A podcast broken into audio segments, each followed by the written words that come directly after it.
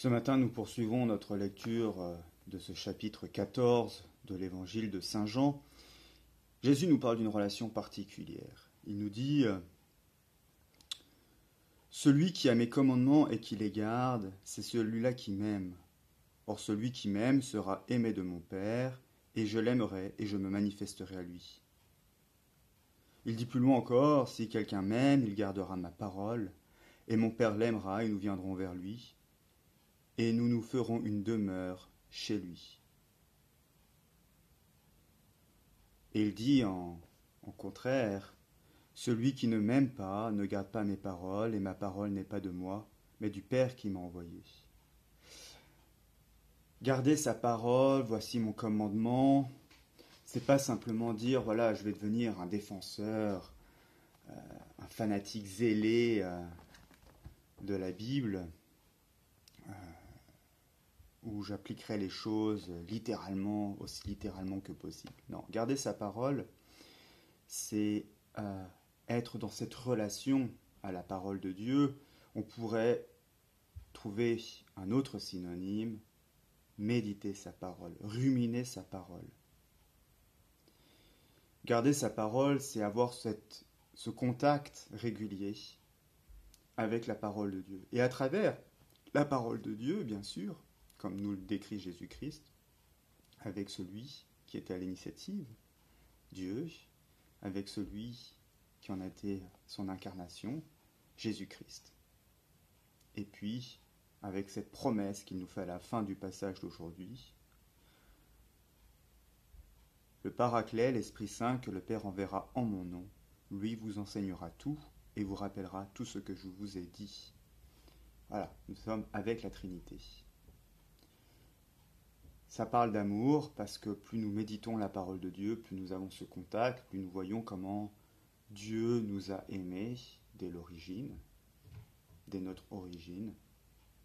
Comment malgré nos errances, nos erreurs, nos échecs, nos impasses, Dieu continue de nous soutenir et de nous montrer des chemins, le chemin, Jésus-Christ, quand nous croyons que nous sommes à bout de force, comment Dieu, à travers son esprit, nous donne justement cette force d'être relevés et de pouvoir continuer d'avancer à travers le pardon, à travers cet amour, voilà, qu'il nous montre. Et nous sommes invités à rentrer dans cette relation d'amour en contemplant, méditant, en gardant cette parole. Et bien entendu, sur le long terme, ça fait qu'on garde ces commandements, puisque cette parole fait tellement partie de nous-mêmes qu'elle en devient même évidente et nous voyons le bien fondé justement de ce que Dieu veut pour le monde et pour nous. Tout le chemin que nous avons parcouru euh, depuis le début de ces méditations, depuis euh, Pâques notamment, c'est justement de voir combien nous sommes vivifiés à la source vivifié par l'Esprit, vivifié par les paroles du Christ, vivifié par le Christ lui-même, et, qu'il, et que l'invitation qui nous est faite, mais qui est une invitation à laquelle nous devons dire oui ou non, c'est justement euh, de prendre cette parole, de la mettre devant nos yeux, au fond de nos oreilles, de notre cœur, et de la vivre. Des expériences magnifiques. Et de voir petit à petit se dessiner justement de nouveaux horizons, un nouveau chemin, euh, avec cette parole comme boussole. Nous sommes euh, dans le chapitre 14, 15, 16, 17, à un moment crucial justement dans l'évangile de Jean. Nous sommes juste après le lavement des pieds des disciples, que nous avons entendu en chapitre 13, juste avant l'arrestation de Jésus, auquel nous avons entendu que, enfin, nous avons lu ces chapitres au moment de la semaine sainte. Ces, grands, ces grands chapitres, c'est un peu euh, Jésus qui résume toute l'écriture à ses disciples. Nous sommes à table avec les disciples à ce moment-là pour euh, certains d'entre vous, euh, justement, aujourd'hui euh, coïncide avec le jour de la libération. ou de captivité, vous allez pouvoir sortir en liberté surveillée. Et pour certains, à la fin du mois même, pouvoir retrouver le chemin des églises et pouvoir vous rassembler autour de la table du Seigneur. Et je pense que ces chapitres 14, 15, 16, 17 peuvent être un magnifique lieu de préparation pour justement ne pas retourner à l'église. J'ai envie de dire bêtement comme avant, mais voilà, pour après ces moments de privation, voir euh, justement comment on peut avancer. Et il y a pour moi un de mes passages préférés dans l'écriture, c'est le livre d'Esdras. Parce que le livre d'Esdras parle justement de ces moments où les Juifs sont rentrés de captivité de Babylone. Ils ont été libérés. Cyprus leur a donné un permis de retourner chez eux. Ils peuvent sortir. Et quand ils arrivent à Jérusalem, eh bien, c'est une ville en ruine. Le pays de leur imagination, parce qu'il faut parler, là on parle d'une génération qui est née en captivité. Les parents parlaient, décrivaient ce pays euh, de lait de miel, la terre promise, et quand ils rentrent, ils voient cette ruine, et surtout, ils voient la ruine du temple. Et il se passe quelque chose d'exceptionnel. Il décide de reconstruire le temple, de reconstruire les murs de Jérusalem. Et il se passe quelque chose qui va avoir des conséquences énormes. Ils sont sur l'esplanade du temple, sur le lieu du temple, qui est en ruine, donc voilà, il ne reste plus rien. Et voilà ce que nous dit l'Écriture.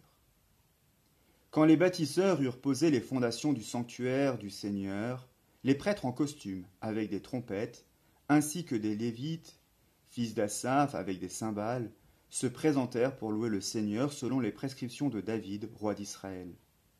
Ils chantèrent au Seigneur louange et action de grâce, car il est bon, car éternel est son amour pour Israël. Et le peuple tout entier poussait de grandes clameurs en louant le Seigneur, parce que le temple du Seigneur avait ses fondations. Cependant, maint prêtre, maint lévite et chef de famille déjà âgés, et qui avaient vu le premier temple pleurait très fort, tandis qu'on posait les fondations sous leurs yeux. Mais beaucoup d'autres voix élevaient la voix en joyeuse clameur, et nul ne pouvait distinguer le bruit des clameurs joyeuses du bruit des lamentations du peuple, car le peuple poussait d'immenses clameurs dont l'éclat se faisait entendre très loin. Image fantastique, les fondations sont à peine posées, qu'on fait comme si le temple était reconstruit.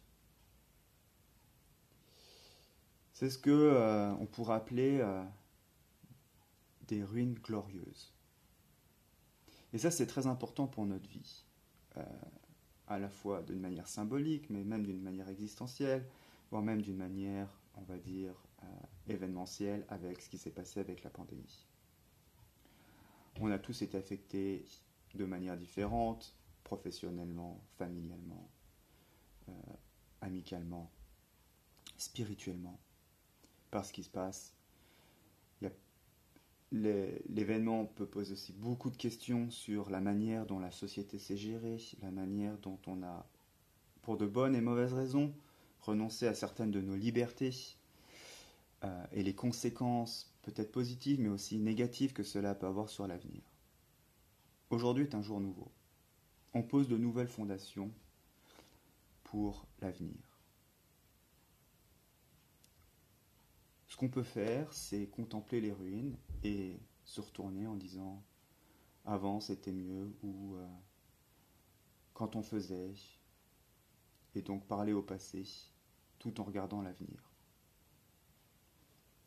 Ou on peut vraiment se tourner vers l'avenir, maintenant c'est un jour nouveau et il faut faire quelque chose. On ne peut pas continuer comme avant. On va reconstruire le temple, mais ce ne sera pas le premier temple. C'est ce que Moïse disait, choisis la vie, choisis la mort. Il faut qu'on fasse un choix. Mais on peut déjà faire beaucoup de choses. Se retrouver, célébrer ensemble, préparer demain. Et notre vie, elle est faite de ça. Nous sommes ces glorieuses ruines. Dieu nous aime à travers justement les épreuves et les douleurs que nous avons pu traverser.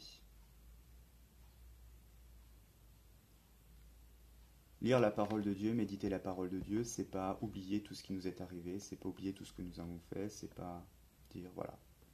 On ne fait pas table rase du passé.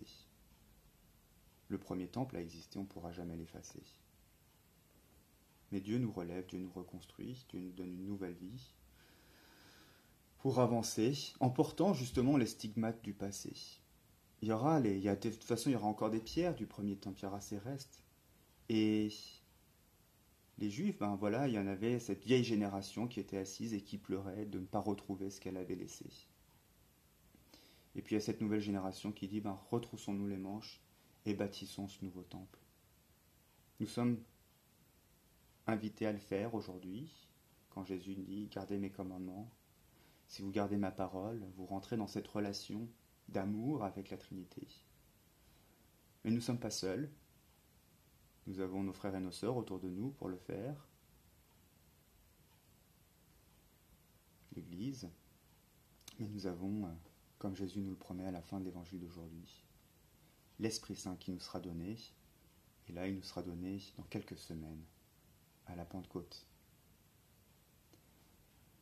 Bonne sortie, euh, bon retour à une certaine vie normale, mais que ce retour, comme nous l'entendons dans le livre d'Esdras, soit aussi un lieu pour euh, bâtir le nouveau temple, cette nouvelle communauté que nous sommes appelés à former. Amen.